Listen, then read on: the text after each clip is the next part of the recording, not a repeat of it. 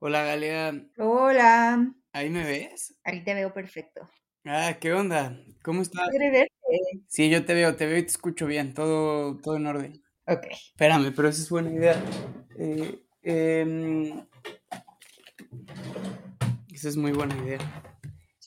O sea, ¿me escuchas bien y estás grabando?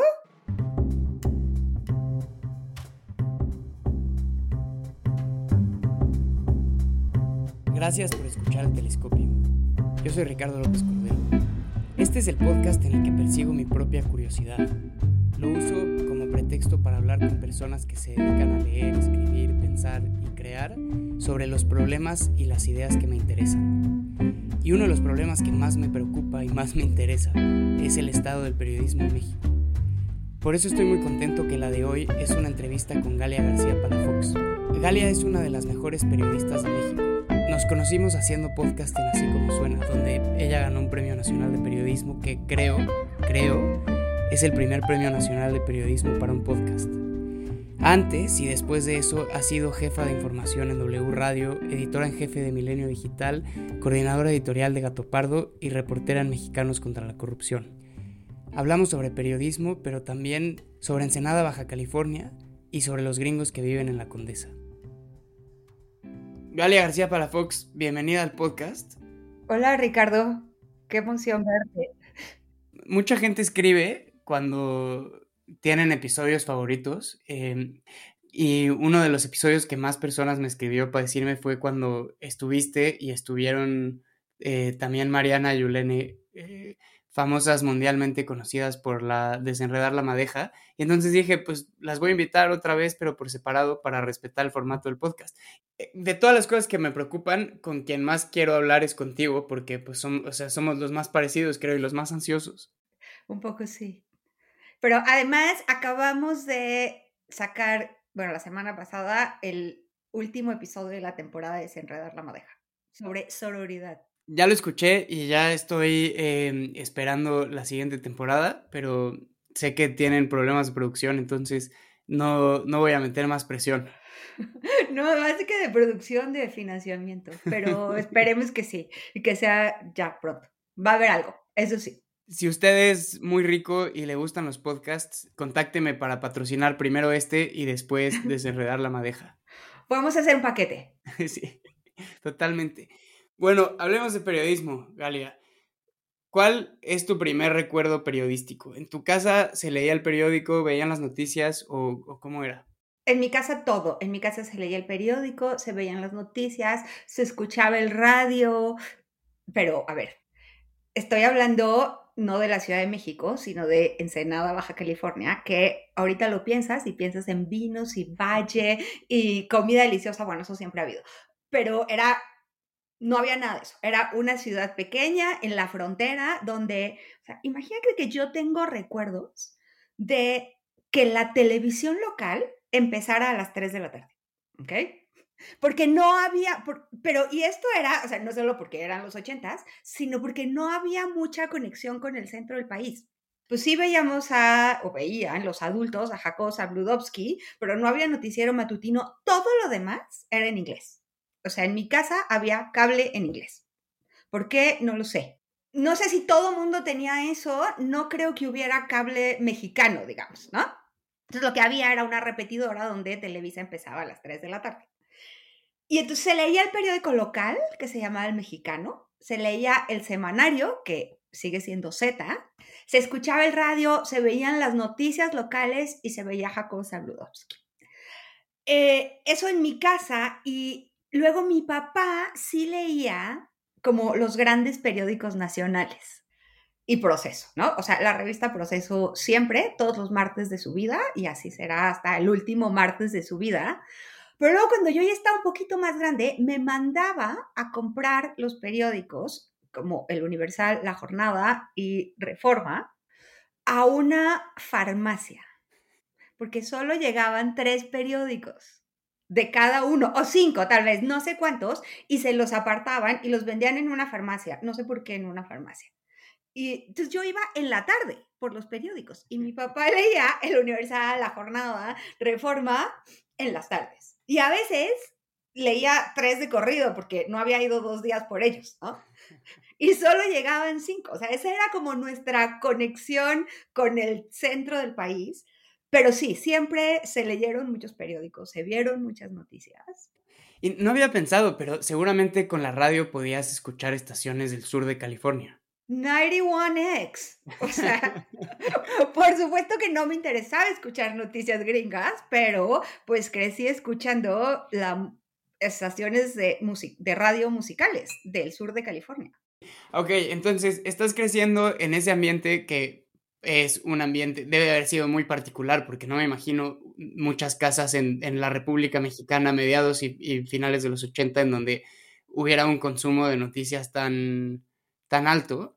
¿Tienes ah, recuerdos como cuando eras chica de, noticias? Obviamente el, terremoto, eh, la elección del 88, pero ¿tienes, ¿tienes recuerdos como específicos de noticias que... Que me marcaron. Mira, tengo es el, el terremoto del 85, sí, por dos razones, porque mi abuela estaba en Jalisco, de donde es además, y entonces todo el mundo está asustado y no la podían localizar, y además ese día es el cumpleaños de mi mamá. Y de mi papá. Ah, mira, 19 de septiembre, y de Yulena Iriarte. Eh, pero tengo, o sea, tengo este recuerdo estando viendo la televisión en mi casa, en la guerra del Golfo, y Erika Wexler, la corresponsal de Televisa, está en un baño. No sé, es una escena muy famosa, ¿de acuerdo? Entonces ella dice, hay bombazos, ¿no? O sea, afuera estoy oyendo las bombas. Luego resultó no ser completamente cierto. Y no sé quién era, pero yo supongo que era López Dóriga, ¿no? Está, está con ella al teléfono todo este tiempo. Y en mi casa estábamos como en shock viendo eso, ¿no? El mundo se iba a acabar, esto era la Tercera Guerra Mundial. Y yo tengo la gracia de decir, yo quiero hacer eso en la vida. De verdad, me acuerdo que mi mamá se enojó o sea, que su respuesta fue como, ¿cómo es posible que digas eso, no? Que estés pensando, no estás pensando en lo que está pasando para empezar, ¿no? Sino en que tú quieres ser esa encerrada en un baño cuando están volando bombas en el piso de arriba o afuera y todos estamos, ¿no? Muy asustados, como, ¿qué clase de persona eres? ¿Qué clase de hija crié? Un poco, un poco así. Ese, ese es como uno de los grandes recuerdos que tengo antes nunca habías pensado en querer hacer periodismo. Ese es el momento en el que, el que tu cabeza hace clic y dice, ah, perfecto, guerra del Golfo, yo quiero estar ahí. No, sabes que yo no sé en qué momento quise hacer eso, pero yo siempre quise hacer eso. A ver, te voy a decir algo. Yo tengo más recuerdos, por esto que te cuento de que veíamos televisión gringa, yo tengo más recuerdos de Jorge Ramos que de Sabludovsky o López Doria. O sea, yo en mi casa se veía, entre muchas otras cosas, un canal que antes era Univisión, que se llamaba SIN. Y entonces veíamos las noticias con Jorge Ramos. Y yo crecí, pero bueno, o sea, teniendo una admiración por Jorge Ramos. Además, era muy guapo cuando era joven. Luego se me quitó un poco, la verdad. Y no sé en qué momento empecé a decir, yo quiero ser periodista. Pero yo creo que más o menos como, pues por esas épocas, ¿no? O sea, en lo, muy, muy chica. Sin tener muy claro ni qué era el periodismo. Y tampoco es que fuera o sea, yo admiro muchos estos, estos periodistas que dicen, es que yo siempre quise como ser el que, no sé, informa y, ¿no? No les creo nada. Y descubrir grandes tramas de corrupción. Yo tampoco, yo, yo no. O sea, o sea, la verdad es que en mí no había como un fin público. Yo quería estar ahí. Sí, como cada vez que un periodista me dice, ah, es que a mí el periodismo me importa porque quiero ser la voz de los que no tienen voz y quiero ponerle presión a, los poderosos y no les quiero nada. Claramente todos queremos ser periodistas cuando tenemos 14 o 15 porque queremos viajar a donde están pasando las cosas, porque queremos conocer el mundo. Creo que es una cosa mucho más egoísta o individual que, que esta cosa medio de monje, ¿no? De, ah, me voy a, me voy a postrar ante la diosa de la justicia y la democracia y que haga conmigo lo que quiera. Yo no soy un monje, no soy una carmelita descalza, de verdad, esas nunca fueron mis intenciones. Yo ni siquiera tenía idea cuál era el fin del periodismo cuando tenía 12 años. Yo quería estar ahí. O sea, creo que sí quería contar lo que veía, que sí quería como poder explorar eso, ¿no? Y después transmitirlo. No lo tenía así de claro, pero el fin era totalmente personal. ¿Y estudiaste derecho porque, porque tu mamá te dijo, no, no seas periodista, estás loca? Un poco sí. Estudié Derecho por terca y por necia, la verdad. Eh, empecé estudiar derecho después de regresar un año de vivir en Estados Unidos, ¿no? Hice un año de prepa en Estados Unidos. Y entonces cuando estaba allá me dijeron, pues tienes que venir a hacer un examen para una universidad. Y yo dije, ah, no, porque luego mi visa, no sé qué. Dije, no, no, cuando regrese veo que.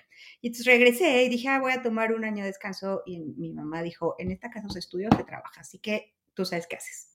Entonces fui a inscribirme a la Universidad Autónoma de Baja California y no me preguntes por qué. Yo me registré para derecho. O sea, me matriculé en derecho, ¿no? Pasé el examen, todo. Hice un año de la carrera en Mexicali, en Baja California, y mm, decidí que no era eso, o sea, más bien que no, no era la escuela para mí. Y entonces dije, me quiero ir. Y primero sí pensé en cambiarme de carrera. Eh, entonces me fui a Guadalajara, hice examen en el ITESO y en la Universidad Panamericana, y yo creo que solo por necia, porque no tenía idea bien de nada, por una rebeldía tonta y muy boba, la verdad, dije, voy a estudiar derecho y voy a estudiar derecho en la UP, que es una escuela de Lopus. Y mi papá decía, yo creo que el derecho no es para ti y además, pues esa no es tu realidad. O sea, tú no vienes de ahí, ¿no? Se venía de una familia católica, mi mamá es muy católica, la familia de mi papá también de otra manera pero de un catolicismo, pues, un poco, mucho más cargado a la izquierda, ¿no? Y me puse necia y fui a la Universidad Panamericana y estudié Derecho y fue una gran universidad. Pero a los dos años yo ya sabía que yo no quería hacer eso. También he conocido muchos abogados, muchos que estudiaron Derecho y que nunca ejercieron y que sabían desde, desde el primero o segundo semestre que no, que no querían entrar a un despacho, que no querían trabajar en... Porque de pronto existe este mito como, ah, pues si eres abogado puedes trabajar en lo que sea. Que no es tan cierto, pero tampoco está tan fuera de la realidad. A ver, yo a los, yo creo que ya me tardé como unos cuatro semestres en darme cuenta que yo no quería eso. Cada vez me gustaba menos porque cada vez se había hacía como más práctica la carrera. Entonces, mientras todo era como teoría del derecho, derechos humanos y demás, todo bien. Pero ya cuando empezaba como cosas de litigio y demás, ahí ya no está, ahí ya, ya, ya me daba cuenta que yo no me quería dedicar a eso. Y todavía me quise cambiar de carrera como a la mitad de carrera. ¿A qué? Pues estaba yo tan perdida que no estaba segura si a literatura o antropología. Y entonces, sí, otra vez dije en mi casa, le dije, le hablé a mi mamá y le dije, oye, es que me quiero cambiar de carrera. Y mi mamá muy inteligentemente me dijo, ah, está muy bien, si no es esto lo que quieres, perfecto. O sea, nosotros te apoyamos siempre. Nada más que, o sea, ya llevas dos años o tres, no sé cuántos de carrera, de colegiaturas, dos universidades. Entonces yo, ¿qué te parece si esta tercera vez te la pagas tú? Entonces me pareció perfecto. Dije, bueno, voy a la universidad pública, pero además vivía fuera de mi casa, porque vivía en Guadalajara, mi familia es de Ensenada. Y fui, a, salí a buscar trabajo y estaba yo capacitada para nada en la vida. A lo mejor para servir helados. Y entonces me di cuenta que pues no, no, no me iban a salir las cuentas. Volví a agarrar el teléfono y le dije, mi mamá, ¿cómo ves si termino esta carrera? Y me dijo, ah, sí, muy bien. ok, entonces, eh, décadas después, con tantísimos años de experiencia y, como dicen los gringos, todos los accolades que tienes como periodista, ¿para qué sirve el periodismo? Ah, la definición que más me gusta del periodismo es que es el primer borrador de la historia. Sí, es muy bonita esa. Creo que esa es quizá la definición que más me guste. Em, pero yo creo que sirve para generar entendimiento, para tomar mejores decisiones. En tu vida, ¿no? En las urnas también a veces. Creo que para eso le debe servir al público el periodismo. Pero también me gusta mucho esta idea de que el periodismo sirve para generar o debe servir para generar entendimiento, para entender y entendernos mejor. Me gusta muchísimo eso que dices porque uno lo de la historia, el primer borrador de la historia eh, me gusta mucho porque la columna de Ciro eh, en Milenio y el Universal se llamaba La historia en breve. Ajá que, siempre me gustó eso, ¿no? Y entonces creo que a él le robé por primera vez lo de el primer borrador de la historia o la historia en presente. Eso me, parece que tiene, tiene mucho sentido en tanto que ah, si, alguien o algo, una institución, en este caso el periodismo, tiene que consignar lo que está sucediendo, ¿no? Se inundó tal cosa, se inauguró este edificio, como en, muy en, eh, muy seco. Pero también, y esa es la parte que más me gusta, es esta que como que construye un puente de empatía entre personas. Lo expresé muy mal, pero ¿sabes a qué me refiero? No, sé perfectamente a qué te refieres. Cuando empiezo la clase de periodismo narrativo que doy en la Ibero, eh, siempre empiezo con esa definición, ¿no? Con la de el periodismo es el primer borrador de la historia, pero quizá el periodismo narrativo pueda ser el segundo borrador de la historia. Porque el periodismo narrativo o el periodismo como de segunda mirada, no necesariamente el periodismo narrativo, puede, puede llegar con con otra visión, puede llegar un poquito después a ver las cosas desde un ámbito un poquito más grande, ¿no? Y sobre todo a esto que tú decías, a ponerle una cara a las historias, a volver a las historias humanas, porque además son las historias las que nos vuelven humanos. Esto, esto no lo dije yo, no sé quién lo dijo. Por supuesto que las historias son las que nos dan identidad, cultura, nos acercan el uno al otro. Y porque, y esto creo que sí lo voy a decir yo, la vida solo se puede contar en historias. Solo somos capaces de contarnos nuestras vidas a partir de pequeñas historias. Y por eso me gusta mucho el periodismo narrativo. Me gusta mucho. Cada, cada periodismo tiene lo suyo, ¿no? Porque sí creo que nos ayuda a generar un mejor entendimiento. Y porque esas pequeñas historias y esas historias que a veces parecen muy privadas, en realidad eh, apuntan a una verdad más universal y a un mundo mucho más grande. Digamos que te hacemos emperadora del periodismo mexicano o Sarina o, Sarina me gusta. Sarina del periodismo mexicano y, y, tienes todo el poder y toda la autoridad para, para hacer cambios. ¿Cuáles implementarías para mejorar la calidad del periodismo que tenemos? Te diría como, de hoy para mañana, pensando en la edición del periódico de mañana, pero también en un plazo un poco más, más abierto y más lejano. O sea, creo que el periodismo mexicano como tal, no existe, ¿no? O es muy difícil como contarlo, porque, porque hay muchos periodismos y hay, y el periodismo que se hace em, en la revista Proceso es totalmente distinto del periodismo que se hace en la televisión local de Ostutipaquillo o de Ensenada, si es que todavía existen, porque ¿no? cada vez hay menos periodismo local. O sea, pero lo primero que le pondría es dinero. Mucho dinero. Ah, no sé si mucho dinero, pero, pero sí, lo primero que le pondría al periodismo es dinero. ¿Dinero te refieres a dinero para pagar mejores sueldos, para comprar cámaras nuevas? Cuando, cuando conversábamos de qué íbamos a hablar, entonces me decías a lo mejor de los problemas del periodismo mexicano medio hice una lista de cuáles serían eso. El primer problema es económico, ¿no? El primer problema que tiene el periodismo mexicano, a ver, antes de esto, no existe la época de oro del periodismo mexicano, ¿eh? Cuando la gente se queja y dice es que el periodismo mexicano está fatal, ¿cuándo estuvo bien? Yo, la sigo esperando, estoy de acuerdo. Pues a ver, es cierto, hubo una época en la que había proceso y había uno más uno, pero no es que además de eso hubiera Le Monde y el New York Times y la BBC. Eh, yo creo que eh, tenemos como muy mitologizado al uno más uno y a, proceso, ¿no? Con, con, el respeto que me merecen los viejos, pero, o sea, yo he regresado a, a esas revistas y al uno más uno y no, eran lo mejor que teníamos por mucho, pero no, no es así que hayan cambiado eh, para bien la historia del periodismo, ni, que eran infalibles, ni que hacían todo espectacular. Y no es que hoy no haya cosas buenas, también hoy hay cosas buenas, ¿no? Pero a ver, creo que, o sea, volviendo a, a lo del dinero, el primer problema del periodismo es económico por muchas razones, porque el modelo de negocios que funcionaba, pues un día se agotó el modelo de, em, de los anuncios, pues se agotó. Y luego llegó la era digital y no supimos cómo enfrentarlo y cómo cambiar ese modelo de negocios. Y entonces llegó Google y pues resulta que Google vende anuncios como por .00001 centavos. Entonces, pues, ¿por qué le vas a comprar directamente a un medio si le puedes comprar a Google? Y luego está el otro dinero, que es el dinero público, que, vaya, en esta administración se ha repartido mucho menos. Eh, yo no estoy en contra del el dinero público en los medios, ¿eh? ni de la publicidad, pero sí de la relación perversa que puede generar ese dinero.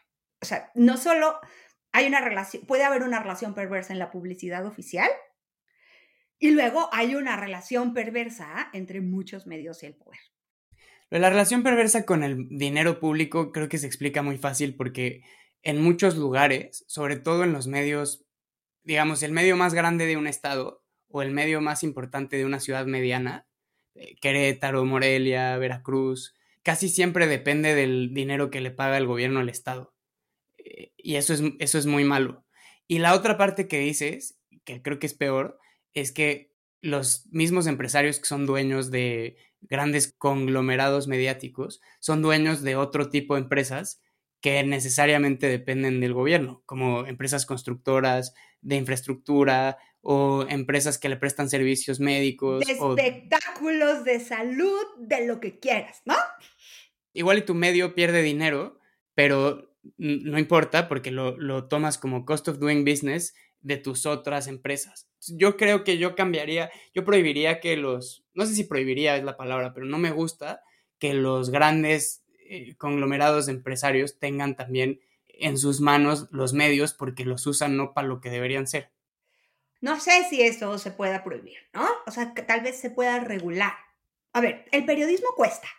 El buen periodismo cuesta. La seguridad cuesta. La seguridad de los periodistas cuesta. Y la independencia cuenta. Cuesta. No sé si acabo de decir un oxímoron. La independencia cuesta, ¿no? Pero la independencia es cara. De acuerdo o sea, no me atrevería a decir qué haría y cuál sería el, el, modelo perfecto, porque además creo que nadie lo ha encontrado. Creo que el modelo perfecto es dinero, recursos para hacer buen periodismo, reglas claras en el periodismo, sin duda, y hacer buen periodismo. Y yo diría como, eso es lo más básico, empecemos por ahí, luego pues que los financieros nos digan cuál será la mejor forma de hacer eso, pero me da confianza ver que pues, hay medios que lo siguen logrando. O sea, el buen periodismo sigue funcionando y sigue siendo sustentable.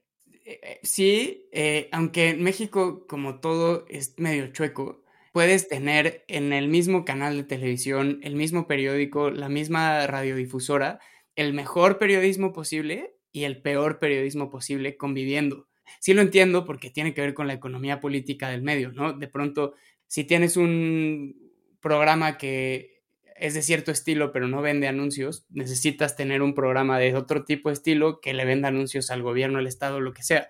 Pero de pronto no me lo, no me lo explico más allá de, eso. En, en, México el periodismo que se hace muy bueno también es en los lugares donde se hace el peor periodismo posible.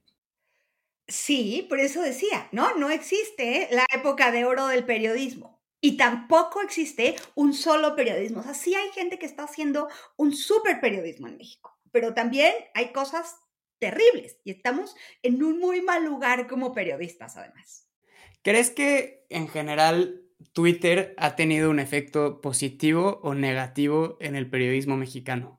Ah, a ver, creo que las redes sociales no pueden más que tener un efecto positivo eh, y la conexión del mundo no puede tener más que un efecto positivo en el periodismo, ¿no? Porque eh, tenemos la posibilidad no solo de tener una relación más cercana con los oyentes, con los, con los televidentes, con los lectores, con las audiencias en general, ¿no? y conocerlas mejor, pero también de hacer un periodismo más colaborativo. Em, esta idea de que ahora todos podemos ser periodistas, un poco es cierto. El asunto es que, pues, muchos quieren ser periodistas sin saber, sin la responsabilidad del periodismo. Eso por un lado, pero, pero por otro lado, como todo, pues también ha creado unas burbujas terribles. Y también, o sea, sí creo que además el algoritmo nos hace daño. en términos informativos, o sea, sí nos polariza cada vez más, porque pues resulta que si yo quiero ver qué está haciendo la derecha, ¿no? Contra, no sé, para tratar de eh, impedir la legalización del aborto en todo el país, pues luego el algoritmo me va a dar información solo de esa. O si soy super 4T y veo, no sé, alguno de los youtubers pro 4T, pues luego me va a dar solo eso. Eso, eso lo del algoritmo también es cierto hay una parte en la que nos ha hecho daño Twitter, yo creo que a los periodistas, más que al periodismo, y por lo tanto al periodismo.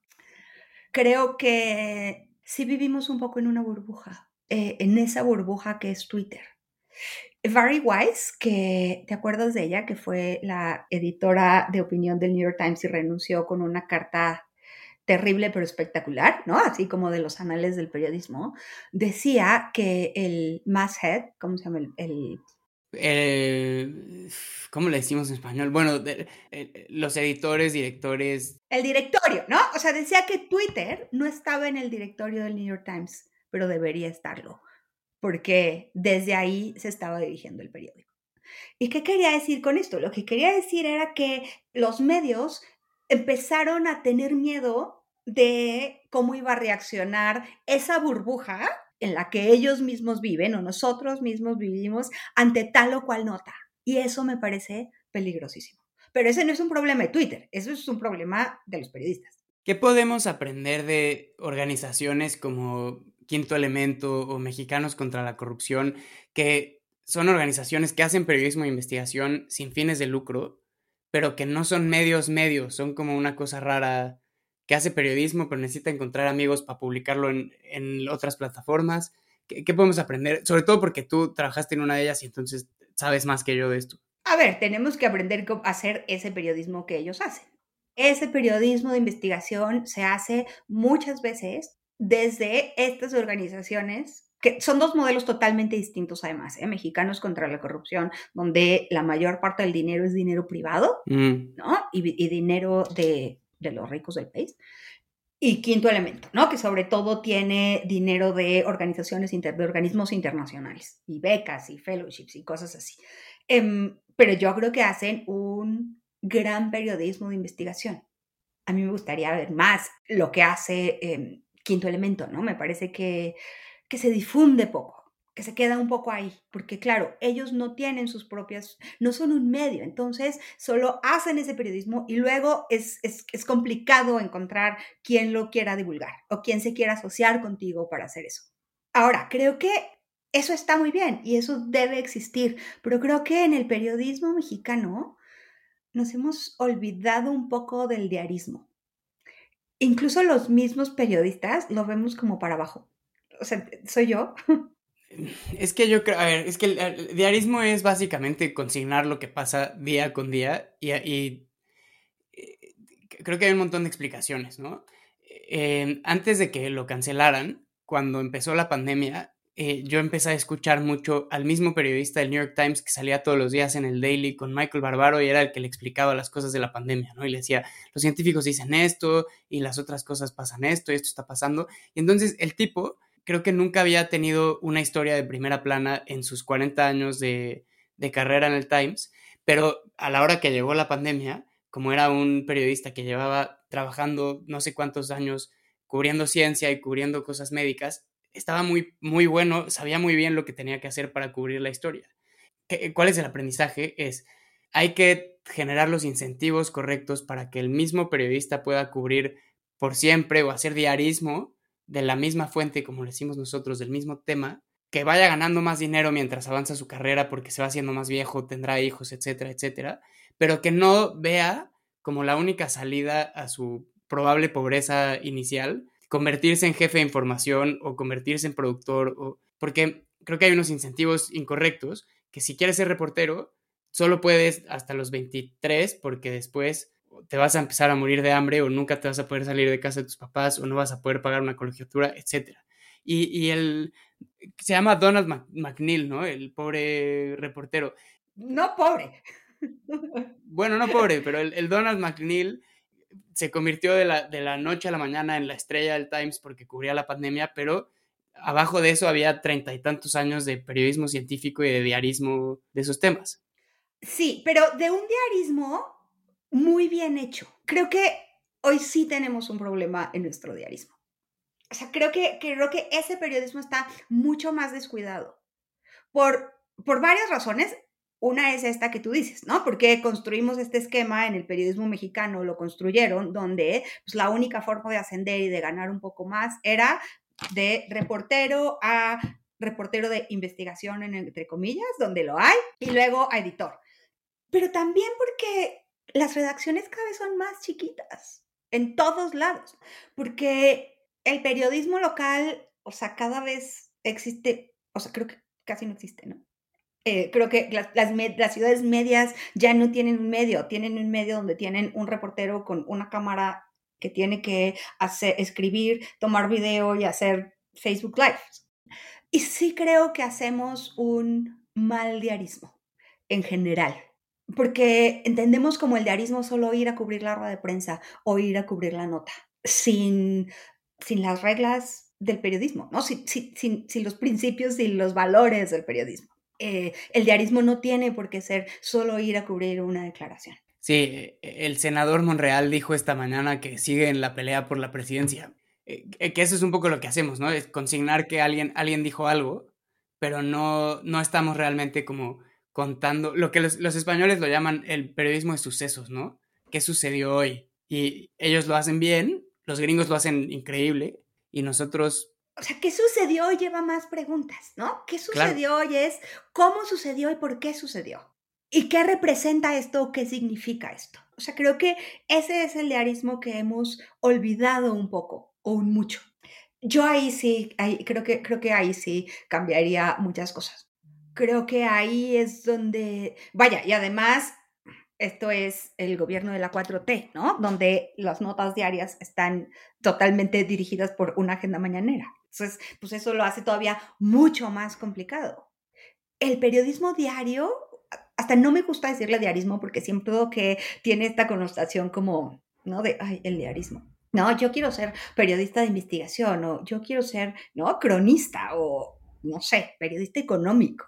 Pero ese es el que nos conecta en, el, en, el, día a día. Ese es el que nos ayuda a, a, a, vivir la vida, a... A tener una realidad compartida.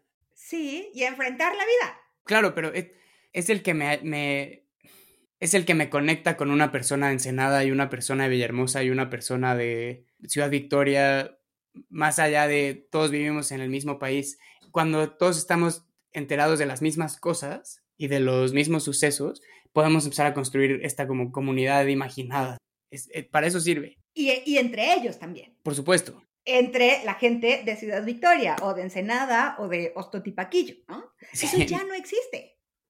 ¿A quién le hiciste la que crees que es tu mejor entrevista? Creo que no la he hecho todavía. No, no me digas eso, no se vale. Eh, no, a ver, híjole, es que no sé, no sé, no sé si diría la mejor entrevista o como, o, el mejor perfil o el... A ver, no sé, no sé, no sé cuál ha sido como la mejor entrevista, pero hay, hay entrevistas que me han gustado mucho y generalmente no es un personaje público. O sea, te diría que más que hacer una entrevista, o sea, me gusta mucho más el trabajo alrededor de una entrevista. Sí, o sea, porque nunca le termino de creer todo a la persona que tengo enfrente. Entonces me gusta mucho como el trabajo para completar esa entrevista.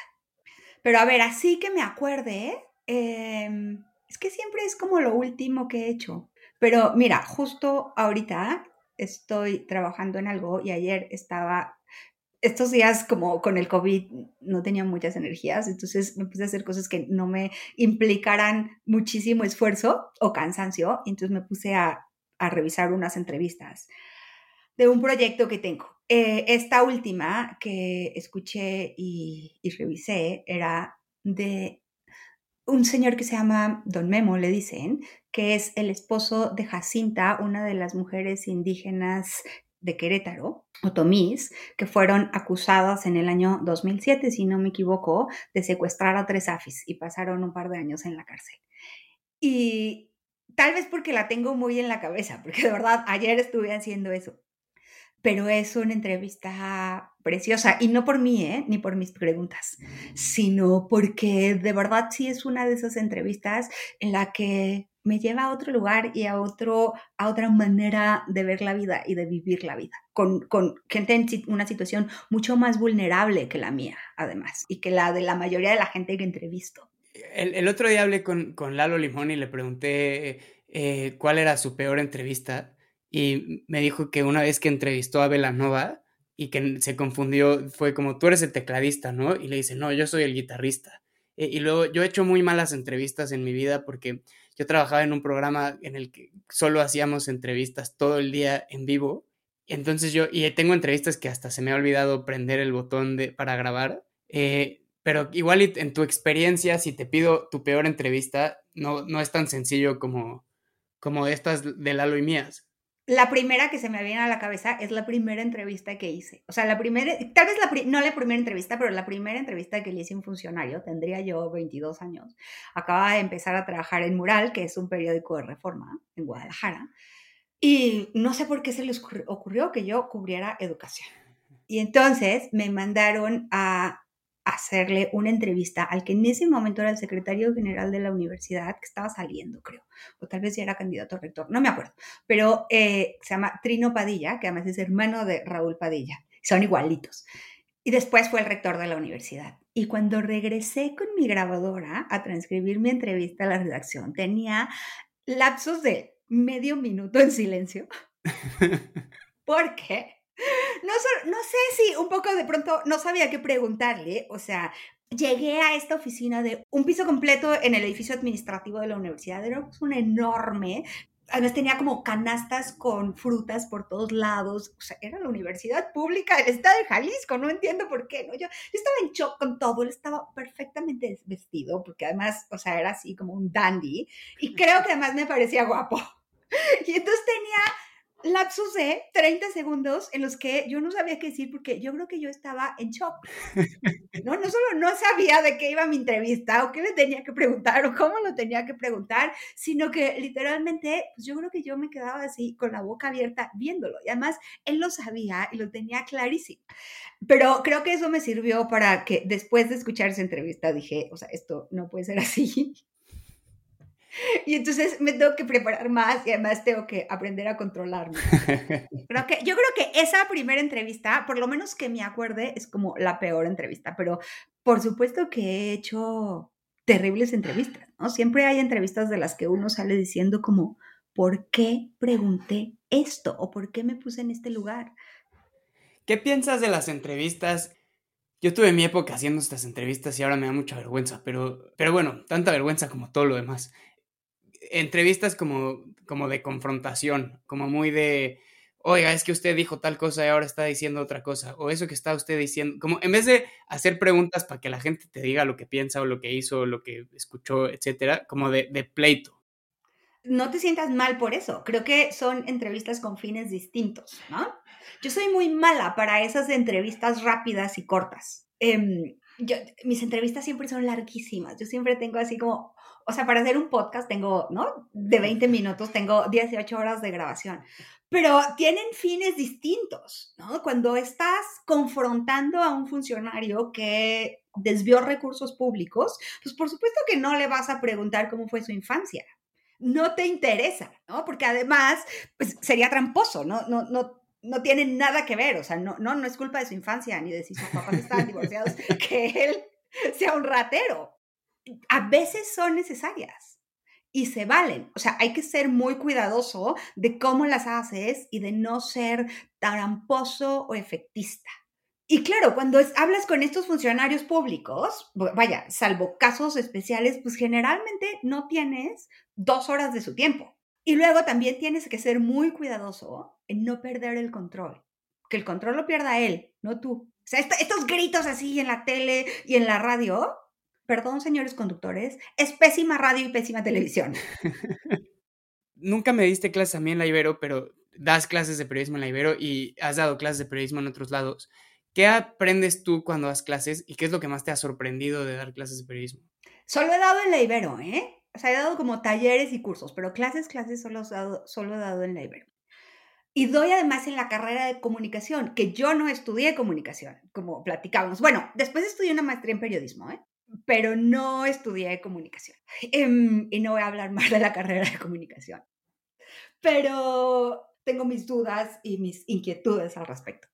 Me gusta mucho dar clases porque sí me conecta em, pues, con otra generación. Y porque, em, no sé por qué me gusta dar clases a veces. La verdad es que a veces no me gusta tanto dar clases y además también hay semestres que son muy difíciles porque, porque te tocan grupos como muy poco entusiastas o con muy pocas ganas de, de hacer como más y mejor periodismo.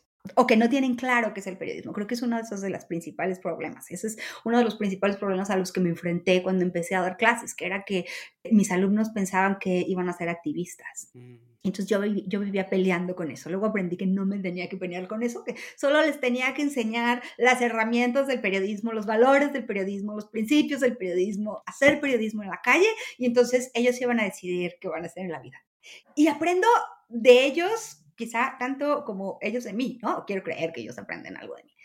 Se aprende un poco de cómo ven el mundo y qué esperan. Eh, me refresca un poco como sus, sus nuevas ideas de periodismo. Me gusta mucho cuando doy la clase, por ejemplo, de periodismo narrativo, de cómo traen historias que yo no conocía, que nunca había visto, ¿no? Porque después de tantos años, digo, además el periodismo es bastante cíclico. Como muchos alumnos te vienen, o incluso muchos reporteros que te vienen a vender una historia, te quieren, te cuentan historias que ya te sabes, ¿no? Dice Felipe Rastrepo, un, amigo periodista y editor, eh, tiene esta frase que me encanta, que es cuando alguien le viene a vender una historia, no sé, ya sabes, lo de el migrante que cruza México, su respuesta es, esa historia ya la leí, ya la escribí yo, ya la edité y ahora la voy a rechazar. Pero me gusta mucho cuando, cuando mis alumnos vienen a, proponerme historias que encontraron de las que yo no tenía ni idea. ¿Qué no me gusta o qué me preocupa un poco? Y, es, pero esto lo veo más claro en mis alumnos, por supuesto, porque son más jóvenes, porque tienen menos experiencia, porque en la mayoría de los casos todavía no han salido al mundo real o todavía no trabajan me preocupa un poco que quieran escribir como desde un lugar muy cómodo, desde la certeza moral. Así le llama George Packer en un texto precioso que seguro has leído. Eso me preocupa. Me preocupa que no se quieran salir de su mundo, de su zona de confort para explorar otros mundos. Que no salgan a la calle a descubrir, a averiguar, a buscar respuestas que ellos no quieren. Que tengan miedo a ser juzgados. Eso me asusta mucho. No, otra vez, no solo de mis alumnos, ¿eh? creo que hay mucho de ese periodismo allá afuera y es una de las grandes cosas que me preocupan. Que tengan miedo, que se pongan ellos mismos trabas porque tengan miedo de caer en el lado incorrecto de la historia. Em, eso nos va a pasar, nos pasa a todos, todos nos hemos equivocado. Em, ayer, ayer leía un texto de Ken Oleta, que es un gran periodista del New Yorker, que sacó un libro sobre Harvey Weinstein. Es una entrevista que le hace Maureen Dowd, pero las dos, habla de dos momentos en la historia, en su historia, es un hombre de 80 años hoy, o sea, es un gran periodista del New Yorker, le hace una entrevista a Harvey Weinstein, creo que en los 90 y él sabe o tiene rumores de, de lo que está pasando, pero nunca logra hacer que las víctimas quieran hablar. Y el segundo momento es Elizabeth Holmes, la mujer de Theranos, ¿no? Que engañó a todo Silicon Valley. La, que con una gota de sangre te iban a decir todas las cosas malas que había en tu cuerpo, ¿no? Claro, exacto. Eh, él le hace un perfil para el New Yorker y tampoco se da cuenta, ¿no? Al final la historia la revela el Wall Street Journal y la de, la de Weinstein, pues varios, el New York Times. Ronan Farrow, ¿no? Y Ronan Farrow, exacto. A quien él ayuda además, ¿no? Lo cual me parece muy bonito me parece la parte más bonita de la entrevista. Hice estos dos grandes textos y muchos más, pues, ¿no? Y no logré descubrir la verdad atrás de eso. Estoy totalmente de acuerdo. Hay un ejemplo que me gusta que es Tanahasi Coates, que hace un perfil de, de Bill Cosby antes de que se supiera como formalmente, oficialmente, todas las acusaciones de, de los crímenes sexuales que cometió. Y, y Tanahasi Coates es bastante generoso con Bill Cosby en, el perfil que le escribe y años después regresa y, escribe como un, estas son las cosas que sabía, estas son las cosas que no pude reportear, estas son las cosas en las que me equivoqué y, se vale, o sea, y, pues Tanahashi Coates ya trascendió el periodismo y es un intelectual importantísimo, pero si ellos se equivocan, ¿cómo no nos vamos a equivocar nosotros? sí, a ver, no, no estoy diciendo salgan a equivocarse. No estoy, diciendo salgamos a equivocarnos, pero existe ese riesgo. Por supuesto. Y me da mucho miedo y me asusta un poco que siento que cada vez más mis alumnos tienen miedo de equivocarse, tienen miedo de ser juzgados. Em, cada vez más quieren escribir como de este lugar cómodo, de certeza moral para la gente que es como ellos. Y pues eso, eso nunca nos va a ayudar a generar entendimiento, como decíamos. Me da, me asusta que quieran representar a algo o a alguien, o o a una idea, o a una comunidad, o a la gente que es como ellos. ¿Qué discos, películas, libros que viste o leíste antes de los 15 o los 16 se quedaron contigo? O sea, ¿cuáles son esos que sí en las mudanzas te los llevas a todos lados o los domingos quieres ver una película igual y pones esa? a ver, la música que me marcó creo que vino después de esa edad o a partir de esa edad y fue el Britpop. O sea, yo todavía iba a las tiendas de discos con mis amigos, nos salíamos de la escuela para ir a escuchar el disco nuevo que no teníamos dinero para comprar. Y cuando uno lo compraba, pues quemábamos para todos los demás. Pero esa es la música que me, me marcó. O sea, la música a la que siempre vuelvo es esa. Jarvis Cocker, si Dios existe. Es Jarvis Cocker. No es Jarvis Cocker, él es el hijo de Dios. ok, entonces Pulp, Pulp para siempre. Sí, besar el suelo si vas a decir el nombre de Jarvis Cocker. O sea, no solo Jarvis Cocker, todo el Britpop sí es la música a la que siempre vuelvo, la música que me marcó. Y después de eso hubo una segunda etapa en la música eh, que ya fue como en los 2000 y esto tiene que ver con mi estancia en Nueva York, o sea, esa época eh, que fue como el indie pop. O sea, los Strokes, eh, Arcade Fire, The National, esas bandas. Sí, eh, uno de los discos más perfectos que creo que existe es un disco del 2003 de una banda que no existe, o solo ha existido dos, en dos momentos en la vida, que se llama The Postal Service. Ah, no lo conozco, lo tengo que escuchar hoy mismo. Ah, hoy mismo te lo voy a mandar la liga. Es una banda de creada por Ben Gibbard, que es el vocalista de Dead Cup for Cutie, y Jimmy Tamborello, que bueno, ahorita no me acuerdo qué hace. Y sacaron un disco que se llamaba Give Up, se llama, en el 2003 y 10 años después sacaron un remake de ese disco con otras canciones, pero solo han existido en esos dos momentos en la vida. Y ese es uno de los discos a los que siempre vuelvo. Tú conoces dos tipos muy distintos de gringo, ahora también lo estoy pensando, como conoces al gringo fronterizo, porque es el gringo con el que creciste, y también conoces al gringo como brooklyniano cool, porque es el gringo con el que estudiaste, ¿no? Cuando estuviste en Colombia. Entonces, ¿qué aprendiste de los gringos cuando eras chica? ¿Y qué aprendiste de los gringos eh, cuando todavía eras chica, pero un poco más grande y estudiaste la maestría? Creo que es más que brooklynianos, como esos gringos con los que fui a la escuela, eran, por supuesto, mucho más citadinos, eh, porque era Colombia, ¿no? O sea, entre la diversidad de una universidad gringa, tal vez si lo pensamos bien, no era tan diversa, ¿no? Sí venía gente de todo el país, pero venían sobre todo de escuelas del Ivy League, ¿no? De zonas urbanas. O sea, sí había una población latina y afroamericana, pero era mínima. Tal vez, tal vez una de las cosas que, que he aprendido es que no tienen idea de quiénes somos. Porque además en medio de eso, entre una y otra, estudié un año en Maine, en la prepa. Y eso sí era como otro mundo o sea, ese sí era todavía mucho más distinto de los americanos californianos que yo conocía. No tenía la menor idea. Eh, o sea, yo sí iba a la escuela y me acuerdo que mis compañeros me preguntaban qué iba a hacer con mi ropa cuando regresara a México. Y era porque pensaban que de regreso pues ya yo me iba a quitar la ropa de Gap que usaba y me iba a poner wifi. Y esto sí es como un exceso, pero, pero también te puedo contar que cuando estaba en Nueva York, o sea, de pronto en una fiesta, alguien me preguntaba, ¿y eres? Eh, ay, eres mexicana, sí, ay, yo tengo un amigo, se llama José, ok, ¿no? o, ay, yo he ido a Cancún, yo no. Eso no es México.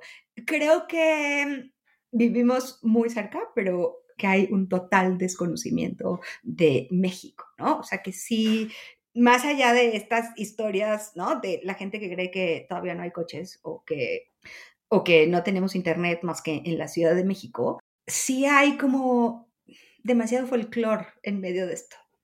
Creo que, creo que eso es como lo que veo que se parece en estos tres lugares, ¿no? En California, en Estados Unidos, en, perdón, en Nueva York y en Maine Pero entre ellos, pues veo cosas totalmente distintas. Otra vez, ¿quién se parece menos? Se parecen menos esos americanos de un pueblo en Maine, que en realidad se parecen mucho más a la mayoría de los norteamericanos. Porque además también viví en Houston, Texas. Cierto. Esos o sea, no estoy diciendo que los californianos o los neoyorquinos no sean el Estados Unidos real. Lo que estoy diciendo es que son la minoría y son las minorías. Y creo que esos, y en el periodismo lo podemos ver también, están muy desconectados de los otros. De los otros que, pues que a lo mejor en, muchos de esos votaron por Trump. ¿Qué parte de tu temperamento dirías que es más de ensenada? ¿Qué será lo más ensenadense que tengo? Pues que hablo fuerte, ¿no? ¿No? Creo que eso. Creo que hablo fuerte y rápido. Eh, eso es muy ensenadense.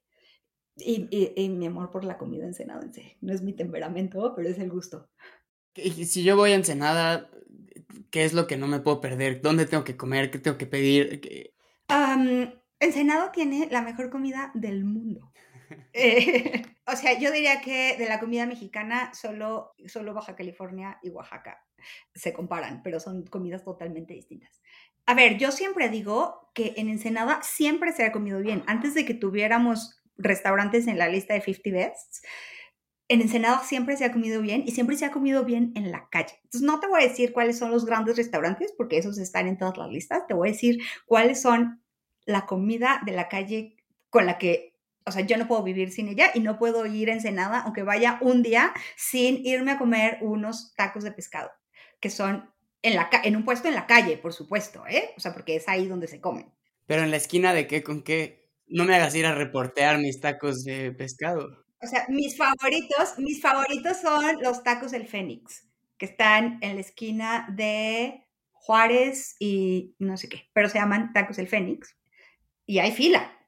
Y es un puesto de tacos con cinco personas adentro del puesto friendo pescado y camarón también. Porque además los tacos de pescado son de Ensenada. Ahí se inventaron. Eso, o sea, eso, eso es lo primero. Y luego los segundos son los tacos de mariscos. Y hay dos que me gustan mucho. Y eso es como guisados, que eso es, que eso es muy ensenadense.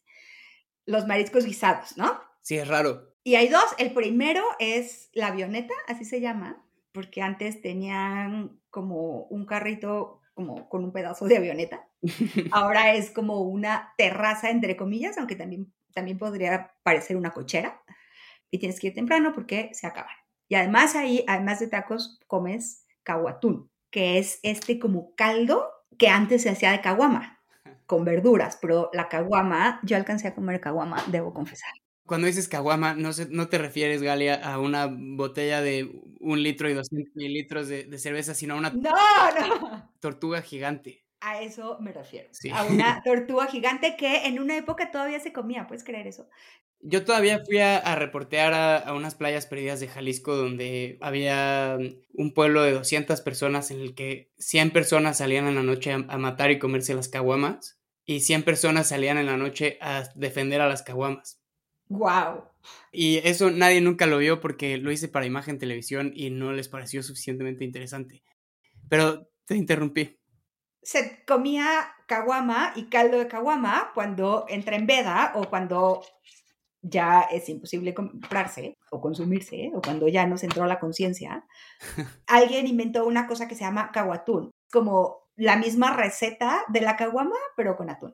Y es una cosa deliciosa. Y es como un caldo jitomatoso con trozos de atún y un poco de verduras. Y el otro lugar se llama Marco Antonio y es una cosa como parecida, también parece como una cochera y son como tacos de guisados, pero son la cosa más espectacular del mundo. Ok, esto me lleva a mi última pregunta, para la cual creo que necesito mucho contexto, pero básicamente tú eres de un lugar, Ensenada, que no era turístico y ahora es increíblemente turístico y te tocó ver esa transformación de lejos, de cerca, pero, pero te tocó verla. Y luego, de la Ciudad de México, desde hace muchos años vives en la parte de la ciudad que no era tan turística y ahora está llena de gringos y está totalmente croniqueada por la revista GQ y Time Out y todas estas cosas como de el eje del cool. Entonces, ¿qué similitudes encuentras en esas experiencias? Y luego, ¿cómo me debería sentir yo como chilango que haya tantos gringos en, en, la Ciudad de México? Porque en teoría, en principio no me debería importar, pero no sé por qué hay algo en mi pancita que no me gusta. Primero, Ensenada siempre fue turístico, pero cambió el turismo, ¿no? O sea, siempre tuvimos turismo desde que con el que yo crecí, como de, de, Estados Unidos, de California, que venían a pasar el fin de semana. Mm.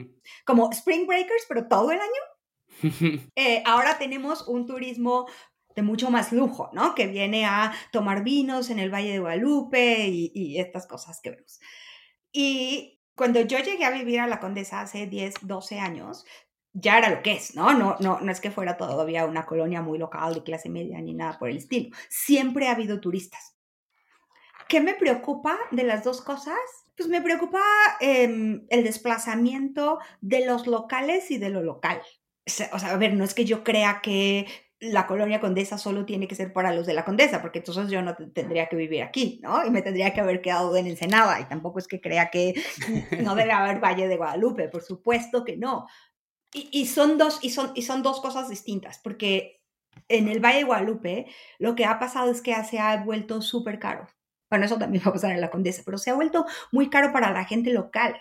O sea, el Valle de Guadalupe era un lugar al que todo el mundo iba de alguna u otra forma, ¿no? Que sea, a lo mejor porque solo ibas como a un rancho que tenía el tío del tío del primo del que no vino a la fiesta, a una piñata el sábado. Pero hoy, alguien me decía, a veces vemos el Valle de Guadalupe en la tele y estamos a 20 kilómetros, pero es como estar viendo la Toscana. Em, eso no me gusta, porque además una, una de mis grandes obsesiones son los temas de desigualdad, de desigualdad, de inequidad y de acceso. Eso sí me parece que nos va a destrozar como sociedad. Y creo que ahí se ve como muy claro. Em, y luego en la condesa es una cosa distinta, porque la verdad es que, pues, tampoco es que estén viniendo los estadounidenses a desplazar a las clases bajas, porque seamos honestos, esto es la colonia condesa y esto es una burbuja, ¿no? De clase media, educada. La clase media ya fue desplazada por lo que Orwell llama el lower upper middle class, ¿no? Exacto. Sí.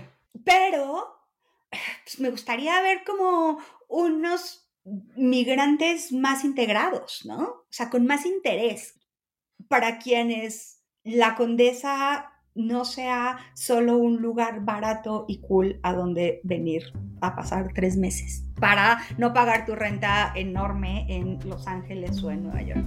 Eh, Galia García Palafox, mil gracias por platicar conmigo. Em, muchas gracias a ti. Siempre me encanta. Ya quiero que regreses para que sea en vivo.